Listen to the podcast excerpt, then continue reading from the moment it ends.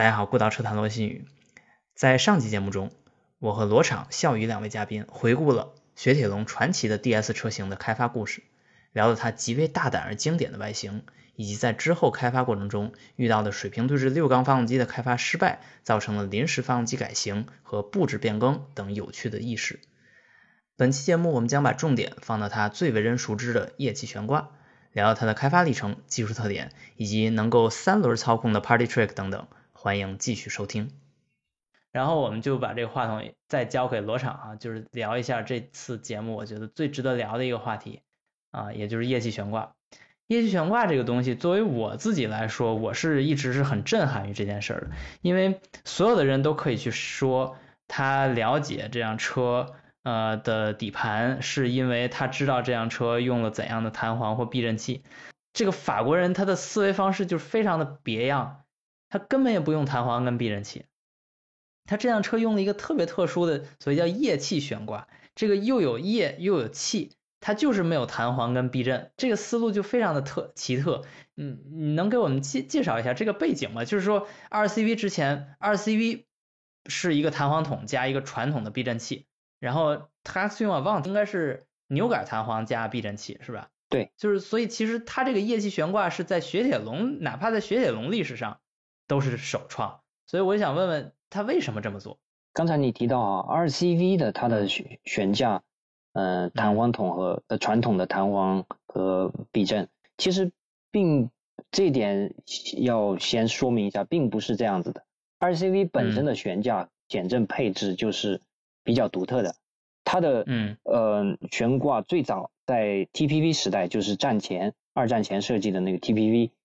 就 RCV 的前身。它是用的是十一根扭杆弹簧来做的那个旋弹性做弹性元件，哦，十一根对扭杆扭杆弹簧，然后在呃战后做的重新设计以后，它用的是那个水平布置的呃螺旋弹簧，它但是它的那个减震元件是有两种，就同时在车上有两种，一个是叫摩擦减震器。就是把这个振动的这个能量转换为热，就耗散掉，通过摩擦的方式，而不是液压的方式。然后它还有另外一个叫做那个惯性减震，它其实就是一个，嗯，像平衡块一样的一个也很重的一个铁疙瘩，可以这样理解，一个活塞一样的东西，自由在一个类似减震筒这样一个桶状的油缸里边，自由的上下震动。然后它在震动的时候，就跟这个呃车轮的摆臂的相位相反，所以这个震动就进行一定的抵消。啊，二 CV 早期的二 CV 就战后设计的早期二 CV 是这样子一个减震系统的布置。啊，你是说早期的二 CV 的意思是它早期的量产的？一九四九年量产的，一九四八年推出，四九年量产的那些那批二 CV 是这样的布置。然后我的二 CV 是八十年代的，是后来才改为，就取消掉了那个惯性减震和和那个摩擦减震，而换用呃液压减震，就就是啊，所以在二 CV 的生命周期里面，其实避震器这件事也是后来才出现的。对，就是咱们现在所见到的这种普通的呃液压油的减震器是后来才出现的，就六七十年代以后。OK OK，嗯嗯，那呃那说回到这个液气悬挂。就是，嗯，它这这套系统最初是，呃，为 RCV 做的，同时或者说基于 RCV 这也是给 RCV 做的，对，是其中一套方案。它在一九四四年的时候，就这个呃，保尔马吉，可能咱们中文这样翻译他那个名字，就是液压系统的雪铁龙液压系统的负责人。嗯，这个人在一九四四年他就。开始做了这个液气悬架系统，是在一辆二 CV 的原型车上面在做。这个人由于家里边呃小的时候穷困，他们其实没有上过什么学，没有正经的工程培训，他完全是凭着兴趣就泡图书馆，然后自学这些工程的知识。嗯，然后最后成为了那个雪铁龙的液压方面的呃叫魔术师，他叫 Mages，我不知道法语怎么拼啊，M A G E S。嗯，但但听起来。反正他是叫 magician，就是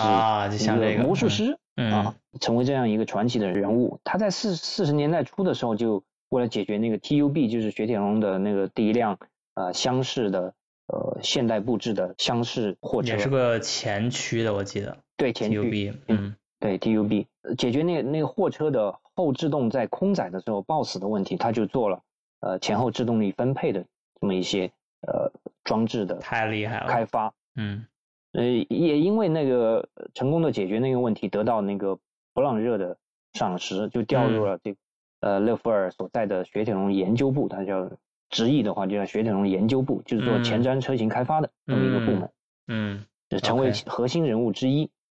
而且在一九四四年，他就它的原型液气悬挂悬架系统放在 RCV 的原型车上面呃进行测试。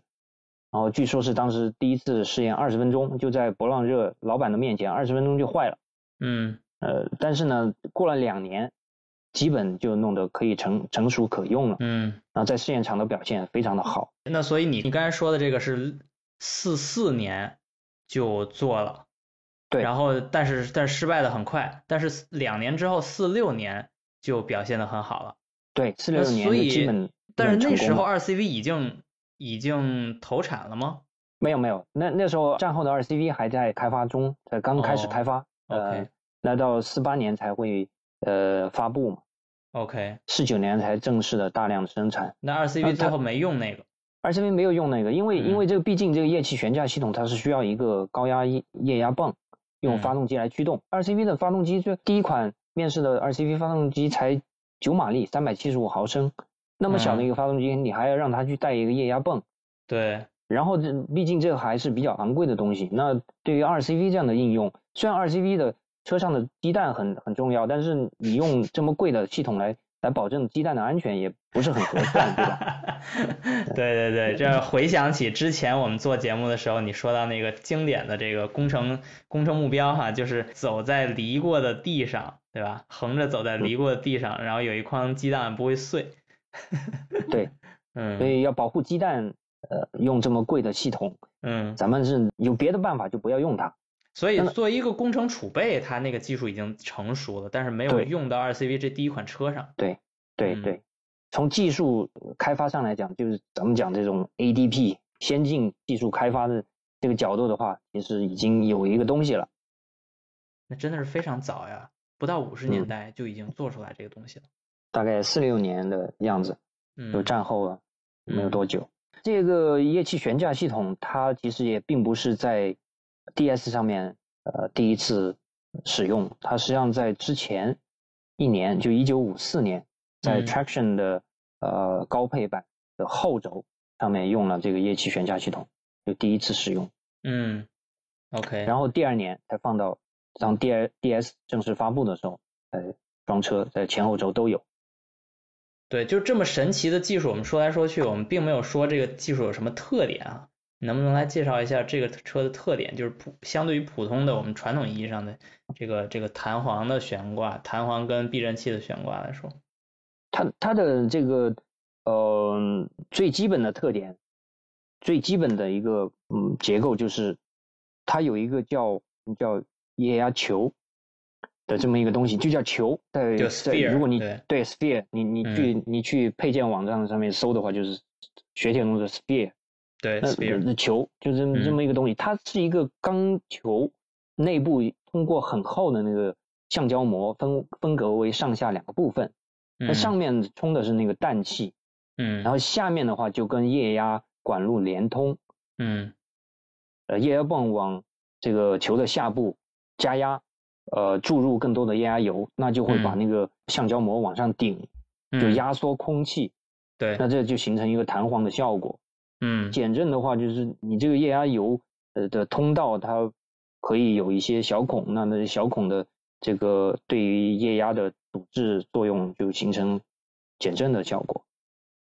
OK，所以它同时用这个液压油满足了两个目标。因为有空气存在，所以是 compressible，是可压缩的。那可压缩就是一种弹簧，然后液体的流动在中间设计小孔，就是一个阻碍散耗它的那个能量。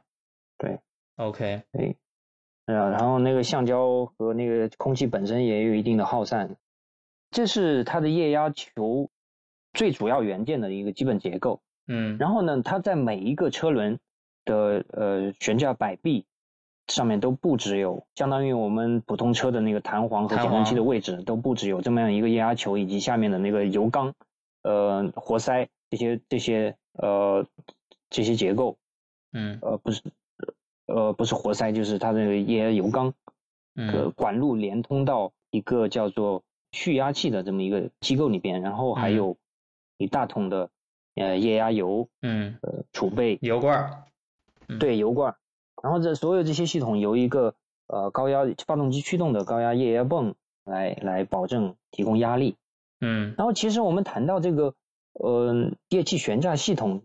DS，它其实这个液气悬架系统并不只是一个悬架系统，它是围绕着这个液压泵以及这个液压管路和这些呃蓄压装置，它是形成了一个呃一整套对车的控制相关的系统。那就是所有都基于液压，对，包括那呃，除了这个悬架，它还包括制动。呃，DS 它是前盘后鼓，呃前嗯面是盘式刹车，这是在一九五五年嗯算是世界上第一辆嗯，真正采用盘式刹车的呃量产车。量产车，OK，制动系统的这个压力不不来自于这个踏板，就是人在驾驶员踩那个踏板的过程，在主缸、嗯推主缸的那个过程，嗯，呃呃以及呃真空助力或者其他助力方式，对，呃辅助得到的这个压力，它不是那样子的。嗯。它的踏板，嗯，嗯所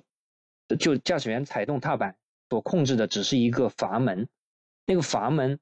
它可以接通或者调节从液压球，就刚才说的那些 sphere 嗯。过来的压力，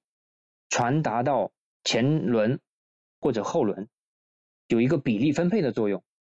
对，那你这个就很有意思。你说液压球又充当传统意义上弹簧跟避震器，又充当制动系统的这个储液，储压的装置，那你要是说，那是是不是可以这么理解？就是你一踩刹车，你就用掉了一部分液体因为你还有那个液压泵在工作，所以啊，嗯，它并不是说你一踩刹车，你就车就车就下来降低了。了，一踩刹车车就掉下来了所以如 如果如果呃液压泵停止工作，啊就那那你还有可能踩两三次的机会，啊。在这个液液压完全消失前，你有两三次的那个刹车的机会。但是如果这些都失效了，它还有一个备份，一个机械的备份。呃，那个备份的话，它是通过在一些车型上是一个踏板，呃，就在左边，就咱们离合器的那个位置，嗯呃，它它那个踏板看起来像是离合器踏板，但实际上是一个刹车应急刹车，同时也是一个手刹的作用。哎，对了，那就是正好说到这离合器，这个车有离合器吗？呃，它有一个自动的离合器，就也是这套液压系统来来驱动的一个离合呃自动离合器它的手动变速箱其实是 AMT 或者叫对，它是 AMT，它是一个半自动的。你啊，它它不完跟现咱不能叫对，们现在不是现在意义上的 AMT AMT，对，它就是不让你踩离合的手动变速箱。它一个是不让踩不不需要踩离合，嗯没有离合踏板；嗯再一个是它的换挡动作本身也是液压驱动。你你的呃一个档杆你去拨动它的话，你你只是在对液压系统提出一个指令，它哦真正去换挡这个动作，把那个呃呃这些齿轮齿轮的结合这个动作完成，还是也是靠液压的。哇，这个这个就很有意思了。那我们现在先，你这儿先稍微暂停一下，我想问问笑宇，你开这个车换挡的时候的感觉跟普通其他的手动变速箱换挡有什么区别？就是与其说是一个呃不需要踩离合的手手动变速箱，它更像是说是一个需要你换挡的自动变速箱。嗯哼一，般自动挡汽车会有的功能就是叫就是蠕行的这个功能。也就是说，它会在你松开刹车的时候，自动给你一个就是结合离合器的状态，然后你的发动机还不会熄火。如果说你屏蔽的话，你是可以继续，就是它像增挡车一样。但如果说你是一个比较大的坡的话，那它可能就就会憋熄火了。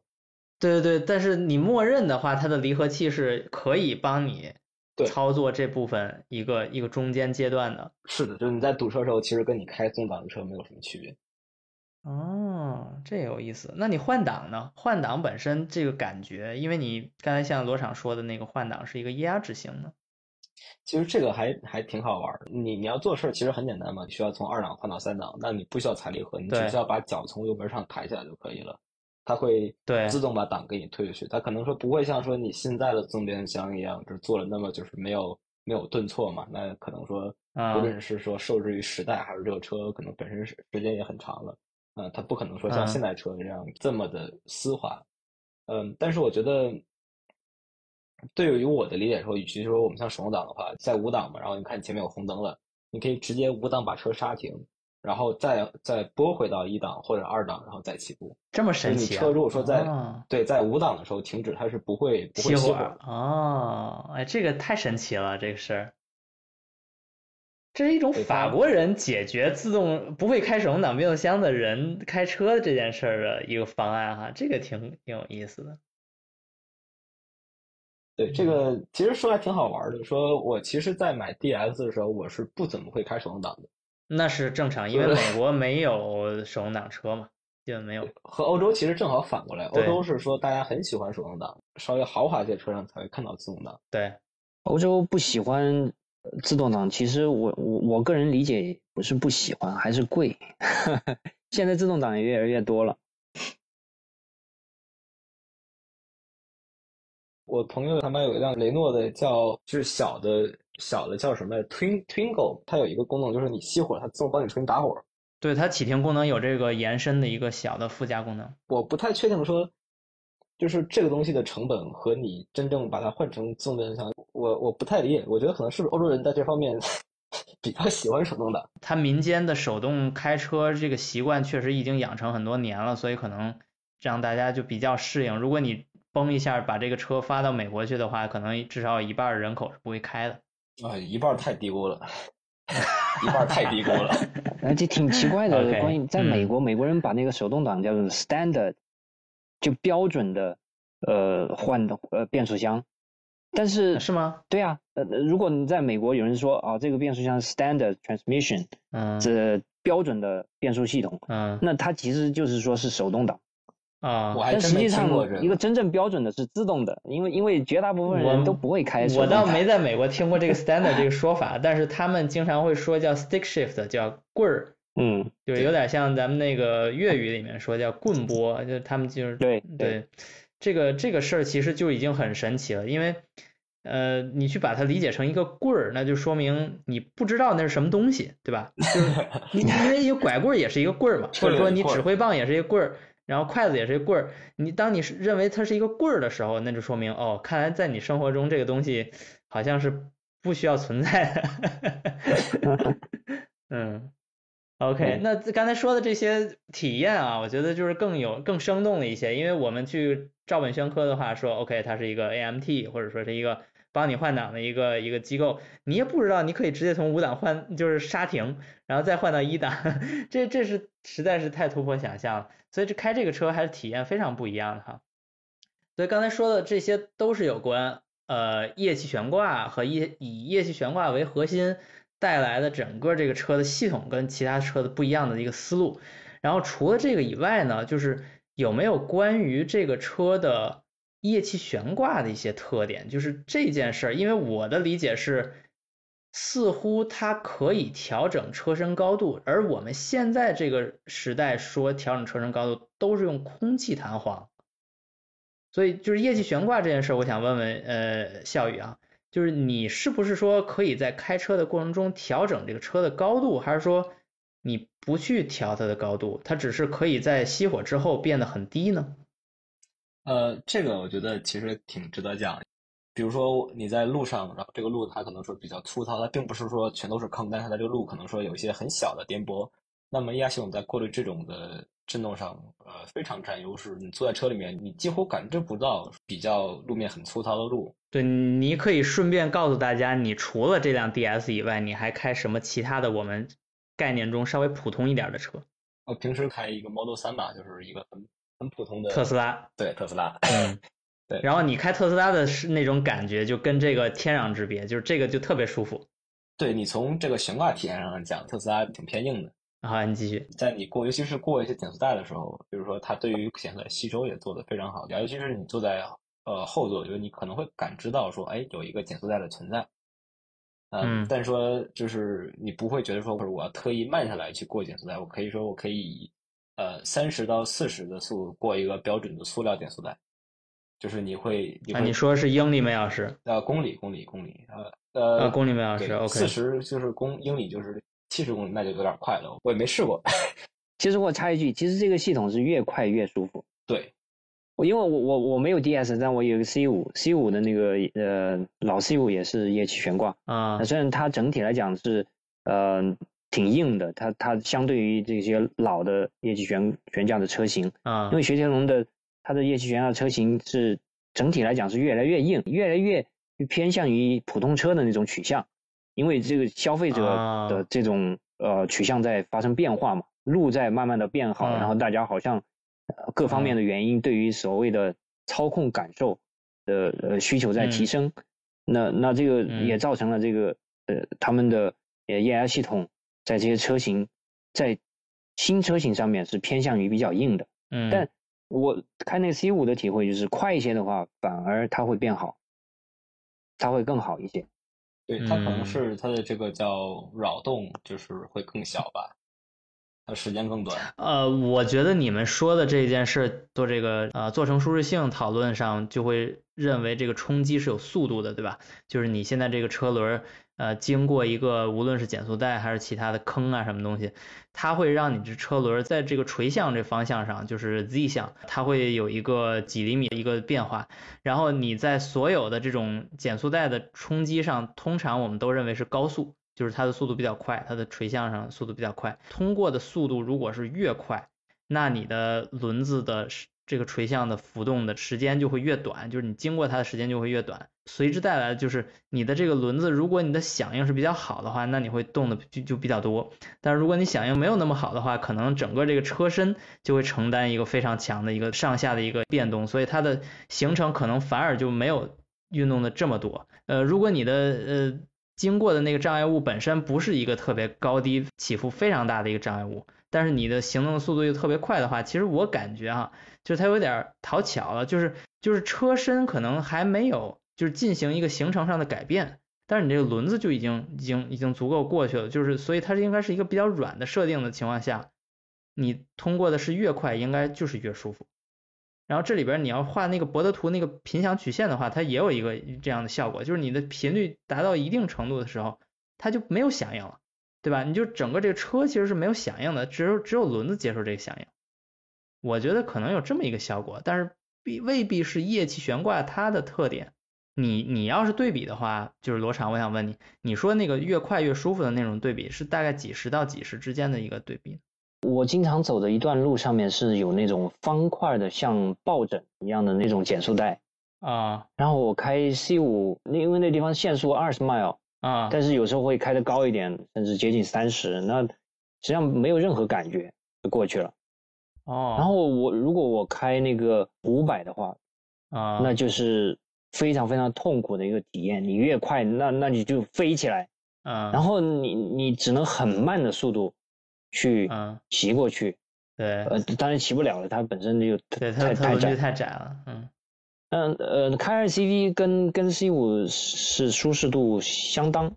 哦哦，OK，刚才咱们说的这个这个液气悬挂的一个特点哈，就是非常的舒适。它这个开发背景是不是也是路还没有建的非常到位的年代的一个法国的一个车？坊间当然那个年代的法国，咱们也不知道到底咋样哈。啊哈。所有的资料都说啊，那个年代法国的路很差，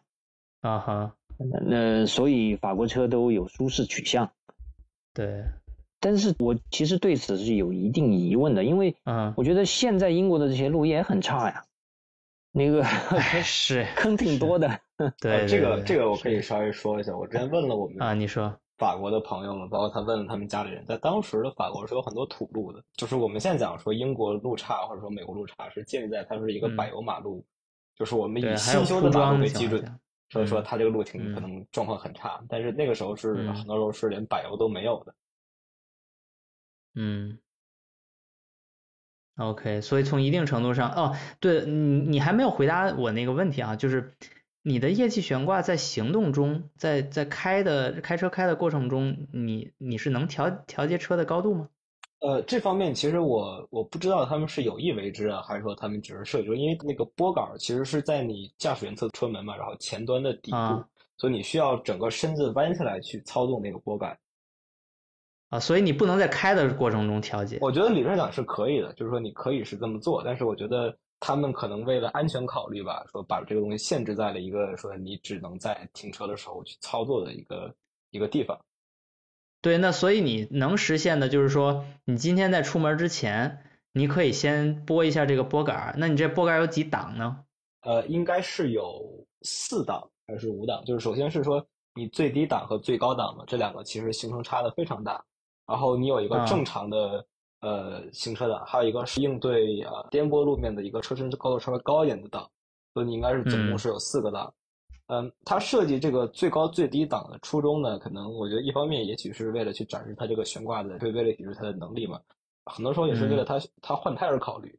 就是如果说你胎车胎扎了的话，你不需要把千斤顶把车架起来，你只需要说先把这个车的悬挂升到最高的地方。然后你在底下支一根他们那个特制的铁杆，然后你再把车轮收缩上去，那它就是起到一个千斤顶的作用。你所谓把车轮收缩上去，其实是你在调节，把那个从最高的那个位置的档又调到稍微低一些档。对，最低最低的档嘛，然后这样的话，你的车轮就会往上收收上去。哦，所以其实你在整个过程中，首先你的车是发动的，对吧？你需要那个液液力系统去转，对对吧？去泵那个液。然后同时呢，你又从最高档调节到了低档，所以其实相对来说，你支起来那根杆的那个位置就没变，但其他那三个轮都收低了。对，那你这个轮就相当于翘起来了。对的，对的。哦，这个太太带劲了。同一侧的两个轮就翘起来，另外一侧的两个轮不会翘起来。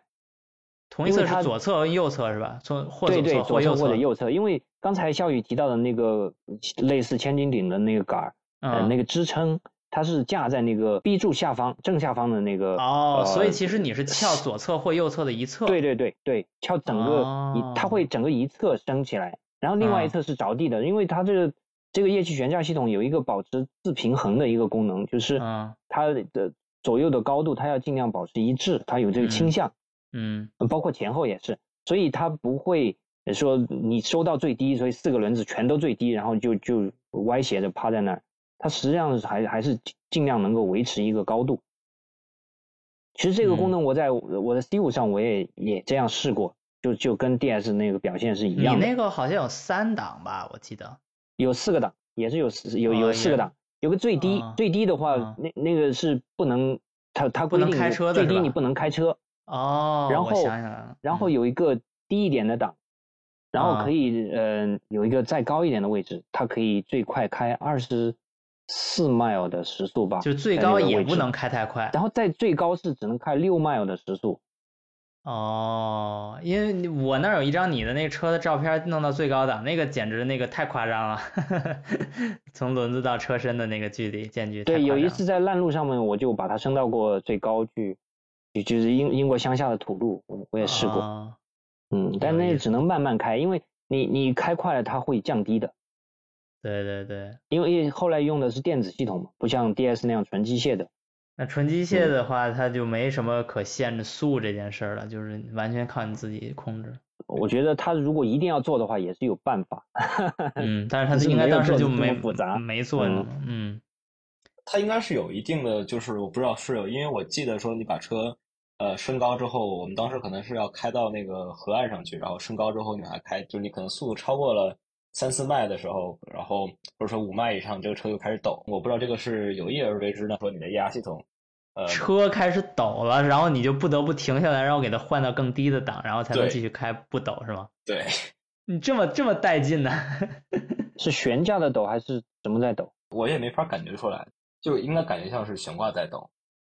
因因为是这样，当你升到最高的时候，其实咱们看那个液压球内部是什么一个状态，就是。那个液压达到最大的压力，然后它把那个橡橡胶膜往上顶，顶到最顶到极限，嗯，也就是那个空气压缩到极限，嗯，那这个时候它就是最硬的时候，对对对，所以你肯定是震动是很大的。那个时候它基本上已经没有没有减震的能力了。啊，对，这个这个说得通，说得通，嗯嗯，有意思。对于底盘调教这件事来说，弹簧是一个非常考验呃你对这个车的取向的定位的。所以对于一个普通使用钢弹簧，当然也包括防倾杆来说，你设定好了，那你这个车就已经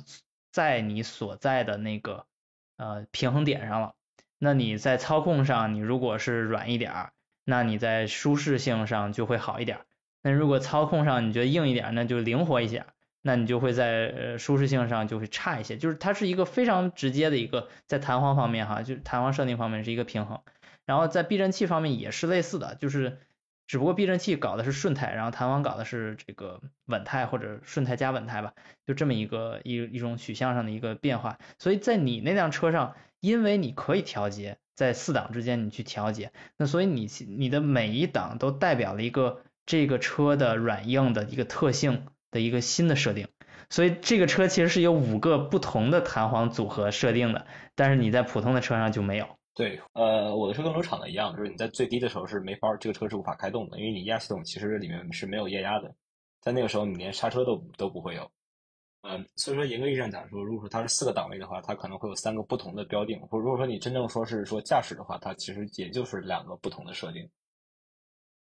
OK，OK，对，就是最高最低不能用，然后就用中间那俩。对，最高和最低的功能对我更多像是一个是 party trick，就是说像可能像说别人好奇让别人展示，是吧？先把这车对对对降到最低，像个 low rider 一样，再把这个车对对对就是升的比 SUV 还高，他们家管这车叫踮脚 tiptoes。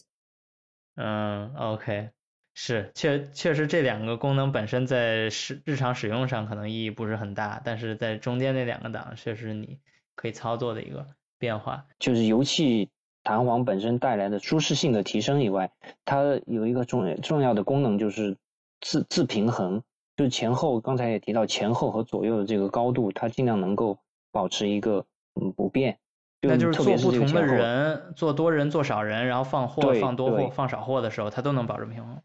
对对对，那这个悬架几何就没有什么变化，就是它总是总是在最佳的那个角度上面。然后还有一个 party trick，就是嗯，可以三轮行驶。你把一个其中一个后轮拆掉，然后以悬架放到最高，你可以三个轮子就开着它保持平衡。不会就一侧就这样歪倒下去。这个 party trick 实在是太 party trick 了，自己作死。这这个是呃有一定的实际的作用的。当然作用不在于说你可以表演你三个轮子跑，而是说当你其中一个后轮确实被由于某种原因呃受到这种破坏，呃是由于爆胎也好，还是直接被人枪打爆也好。那你这个车还能保持平衡前进，不至于说就此就呃半失控的状态。啊，我觉得你第二个选项特别带劲，被枪打爆，戴高乐嘛，戴高乐。因为这是实际发生过的吧？这这也不是我想象出来的，因为戴高乐自己就遇到过被被暗杀的时候这样。法国总统戴高乐坐着一辆 DS，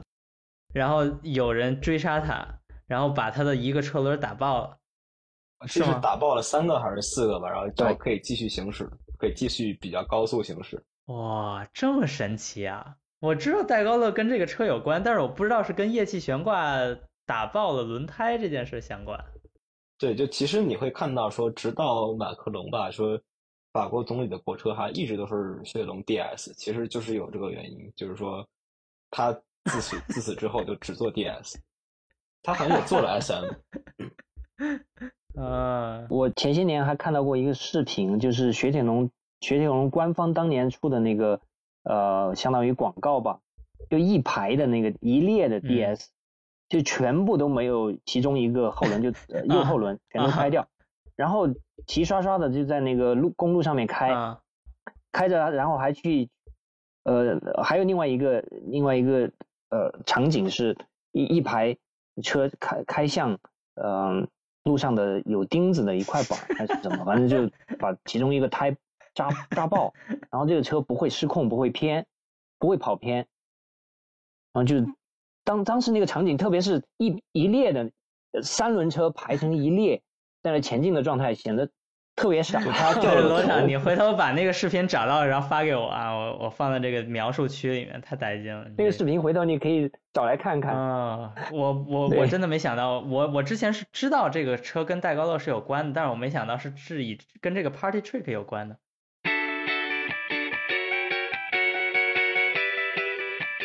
我们刚才花了非常多的时间去聊这个业绩悬挂，我们聊的大概，我觉得还仍旧只是个皮毛，因为你不真正开这辆车，你去体验一下这些东西，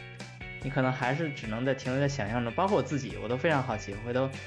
呃，罗场，如果你有机会在这个车友群里面，如果他们有这个车可以在某个展会上能开的话，你一定要叫着我去一趟，我们来体验一下。OK，然后刚才其实也说了很多关于笑语的一些实车使用体验哈。我觉得这些都很有意思，就是你有没有那些让你难忘的经历是愿意分享给我们的，或者说你觉得你在你的买车或用车阶段有哪件事儿是让你觉得这辆车是无可取代的？有没有这样的经历？我觉得其实对很多人来说，经典车它超脱了说你日常使用的一个代步工具本身嘛。那你和你的车就是无论是型号啊、价格还是说年份。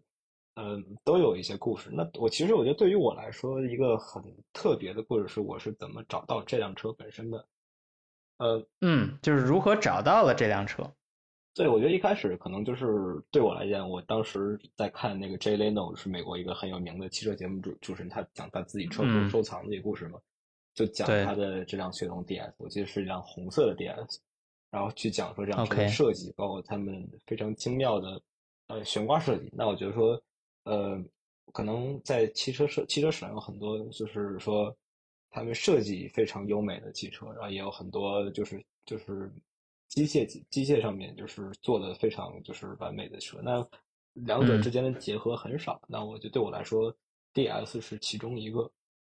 我当时就做了，其实做了两到三个月的，就是因为你你买一个就是七十年代的，然后。法国的有液液压悬挂的呃老爷车或经典车，其实是一个就你听起来是一个很很危险的事情，因为你觉得它这个车的可靠性会一定会非常糟糕。是的，是的，而且你当时多大呀？我想问问。我当时是一九年的时候，我是多大？是一九年，当时没，当时就十九岁。说你去买一个，可能就是说七四年的，对，就是当时都没有说七四年的，可能看的都是六七六八的时候的一个，就是。一个快对一个五十年的车，其实还是嗯呃对吧？你要说心里有底，那那可能就说是过分夸大。你可能当时自己心里也没有底，但是做了一些调查，包括说呃也上了很多的网站去看，说这辆车到底到底怎么样。然后我一开始的计划是说是到欧洲嘛，可能说因为荷兰那边他们专门做进出口的这种经典车车商很多，然后去看这边呢，当时看好了一个，我记得是六八年的 ID，ID 十九。呃，就是比较低配一些的 DS，呃，有点像啊。对，这里边刚才我们没说过，就是 ID 其实是 DS 的一个衍生的一个低配系列。对对对，它可能大概就是我们把它简化来讲吧，因为后面讲有 Super 什么，就可能太复杂，就可能有三个系列，一个是 ID，ID 就是说可能像是说更更普通，它可能就是有一些，比如说你刹车就不是液压的，它更简化、更常规嘛，然后同时它更好。养护可能说是公车或者出车，或者说一些，对吧？就是可能是更稍微低端一些的车型。然后有 DS 本身，DS 还有一个衍生系列，就是一个一个版本叫做 Palace，就是法语中可能就是像宫殿一样。就是这这个是说这辆车的一个比较高配的版本。然后我原原本计划是到欧洲去嘛，可能最后因为签证那边来不及了。然后其实后来证明这是一个，你先稍微等一下，你的意思是你要在欧洲？买一辆 DS，然后再把这辆车运到美国去。对，运到加州去。然后我当时 问了法国和荷兰的海关嘛，然后去查海运公司的价格，就是去把就是这辆车装船，然后到美国去，然后包括到港之后保管走这个程序。但是，嗯，就是从后来我了解的信息，其实过程比这个要复杂很多。包括说，尤其是你到加州的话，就要过他们排放标准。呃，其实是很难的事情。就一方面，我也很庆幸当时未能成行。然后有一天晚上，我当时在国内嘛，然后在家里看到说，在加州的南加州的有一家呃专门做雪铁龙维修的维修店，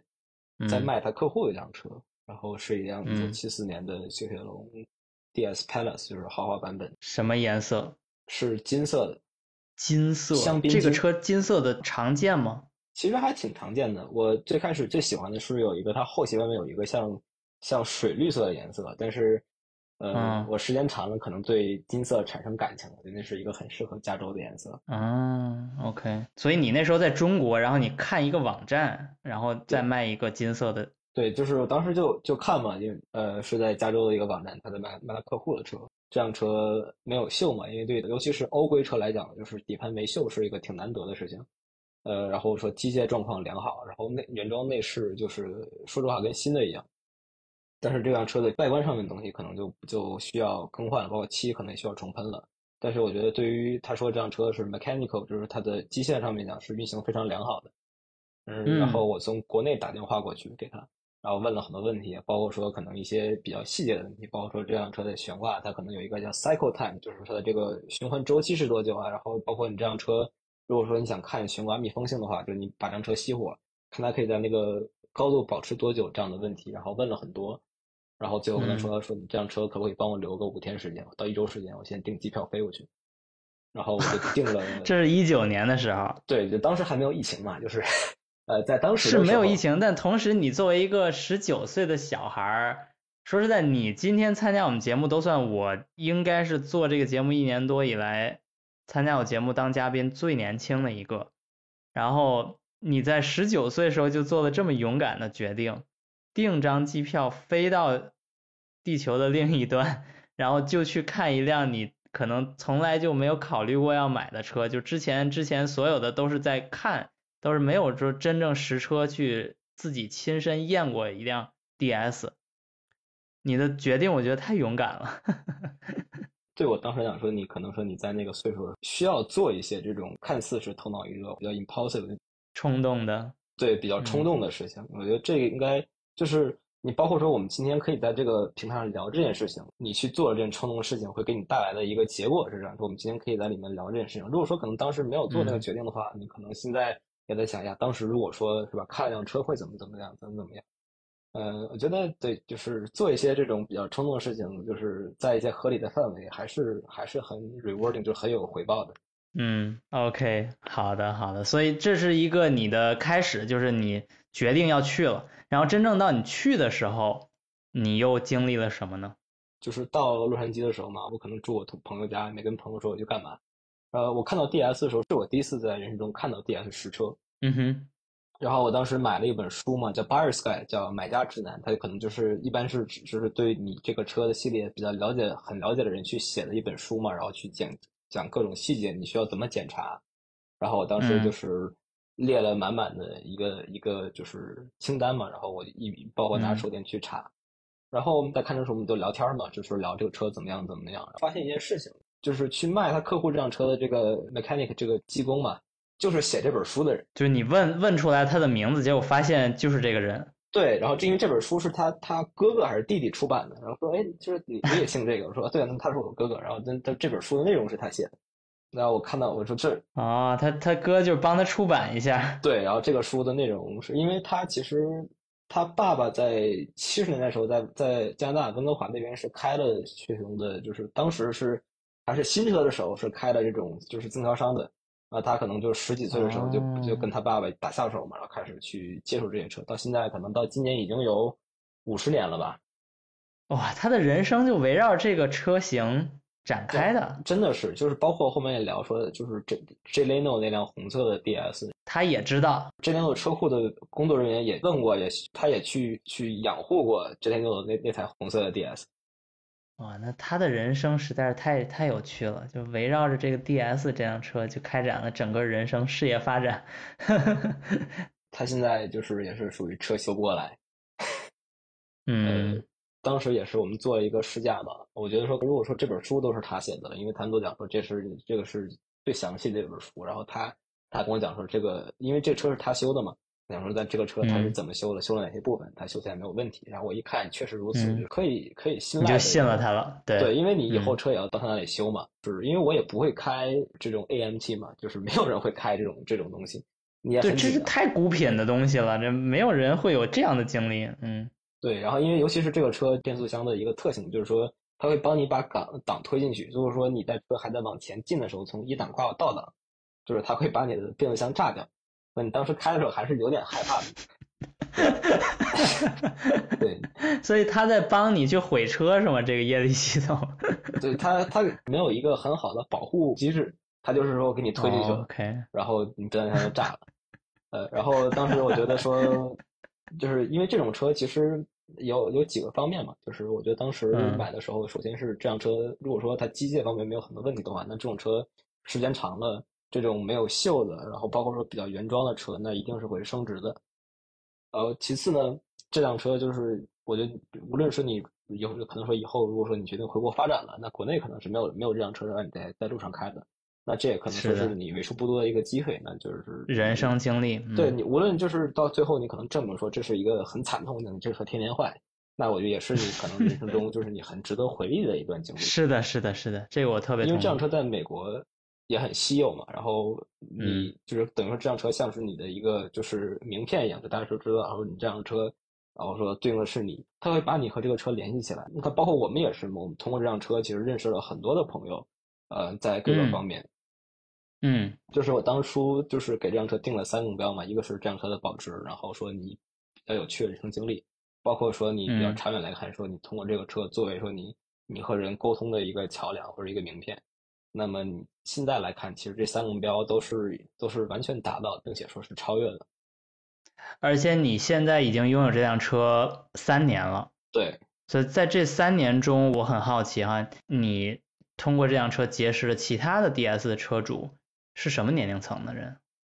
一般来说，其实都是岁数比较大的。呃，我在路上可能有人跟我就讲，这个车我见到过，在我小的时候，一个老大爷跟我说，小的时候这辆车还是新的，我的邻居有一台，怎么怎么样。嗯，基本上我觉得绝大绝大多数可能分两种人吧。第一种就是说那种可能岁数比较大，但是很喜欢雪铁龙的这种经典车的一一部分车主。那另外一部分可能就是说是很专业的设计师、艺术家这样，然后他们可能对车有一些追求，然后可能孤品嘛，啊，他们会选择这种车。特别好玩是，然后我们学校有一个同学也是中国人，岁数也很小，呃，也就是十九岁吧。然后我们俩之前也不认识，然后他就买，突然突然有一天就买了台 ID 回来，这辆红色的 ID。那你们俩够搭的。我们学校是一个两千人的学校，然后有两台 DS，就是学生有两台 DS。天呐。啊，不过不过你这个学校也不是一般的学校啊，你这个学校是汽车设计非常棒的一个学校。你来你来介绍一下你这学校。这个对这个专业可能就非常的就是 specialized，怎么讲，就是说专注于这个汽车设计嘛。我们就是。嗯，是四八年，就是最早的时候，就在在当 GM 有设计部的时候，就是一块创立的这个专业嘛。很多的汽车设计总监，包括说就是 Bangle 也好，还是说无论是做概念艺术家，就是很有名的 Sydney 也好，其实都是我们学校的校友嘛。嗯，所以这个学校的名字叫什么呢？就是叫 Art Center College of Design，就是翻译成中文是叫美国艺术中心设计学院，就听起来非常非常野鸡的一个学校。嗯，但实际上是汽车设计的。这个世界上最著名的学校之一，呃，不能说是呃，可能说之一吧，可因为德国，包括德国、法国、瑞典，呃，包括我们国内也开始有很多就非常强的学校了。还有英国的考文垂大学也是，考文垂皇家艺术学院，德国的这个 f o l s h e i m 然后瑞典的 u m a 这样，就是有有很多这样的学校了。因为可能他大家都意识到说，就是这是一个很庞大的工业，然后会有一个成体系的，就是培训的这个流程。是的，是的，但是依旧是一个非常呃专注的，它不是一个通识大这个综合的一个学校。对，它更适用于说你有一定的就是想法了，它更像是一个培训你技术的一个职业职业技术培训好的，好的，了解。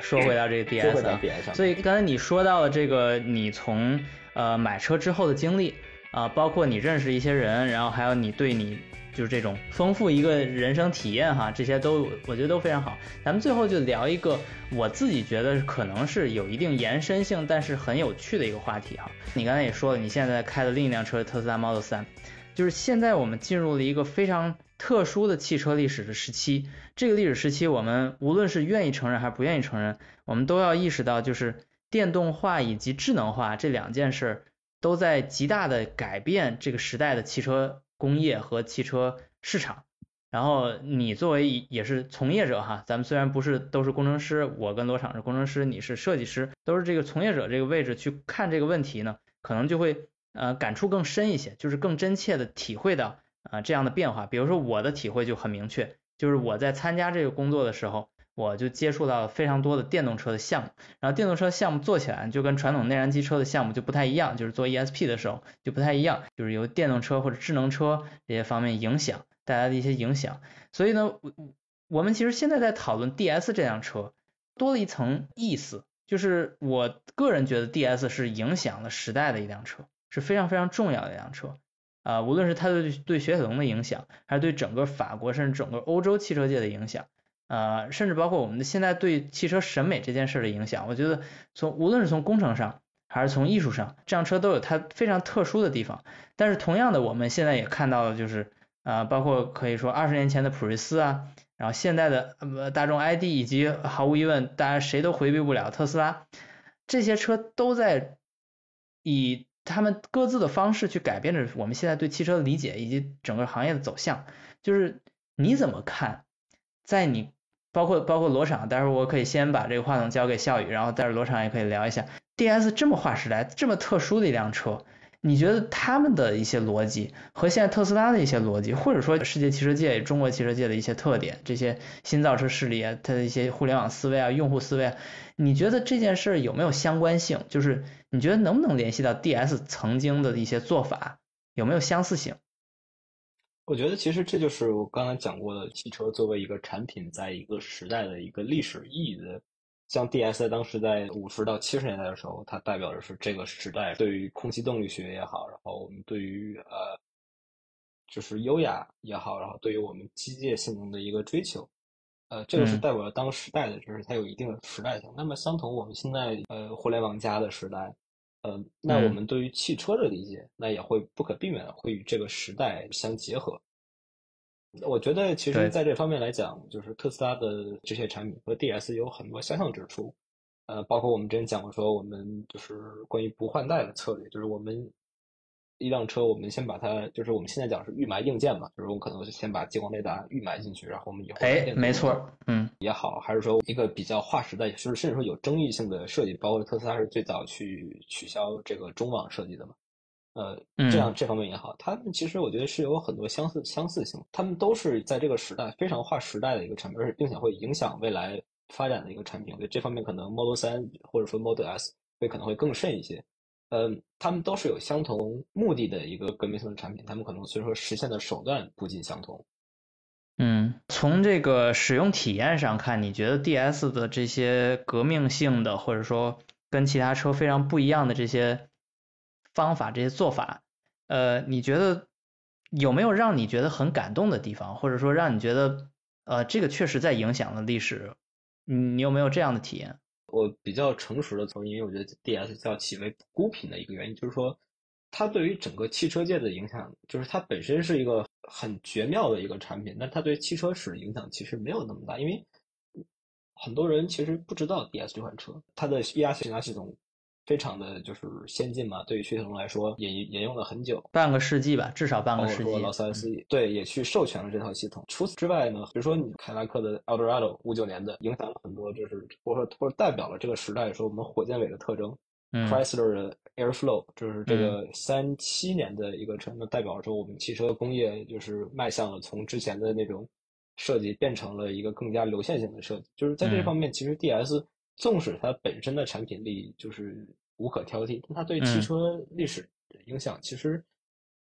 嗯，没有那么大。它可能对雪铁龙的影响很大，但是对汽车历史来讲，并没有说呃像有一些车型那么的明显。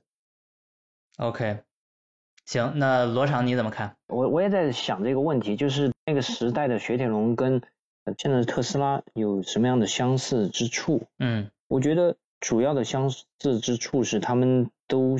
想做一些不一样的东西，而且他们做出来了。对，而而且这个不一样的东西的动机不是为了就是让它不一样，它而是说有明确的一个功能性的目标，它的不一样是为了更好的实现某个想要的功能或者性能，嗯，而不是为了酷炫。然后为了实现这个目的的话，它的不一样，它不惜推翻之前的东西。就像雪铁龙它的那个 Traction Avant，当年呃是一个很成熟、已经得到市场充分验证的一个平台，但是它完全推倒，什么都几乎什么都没有留下。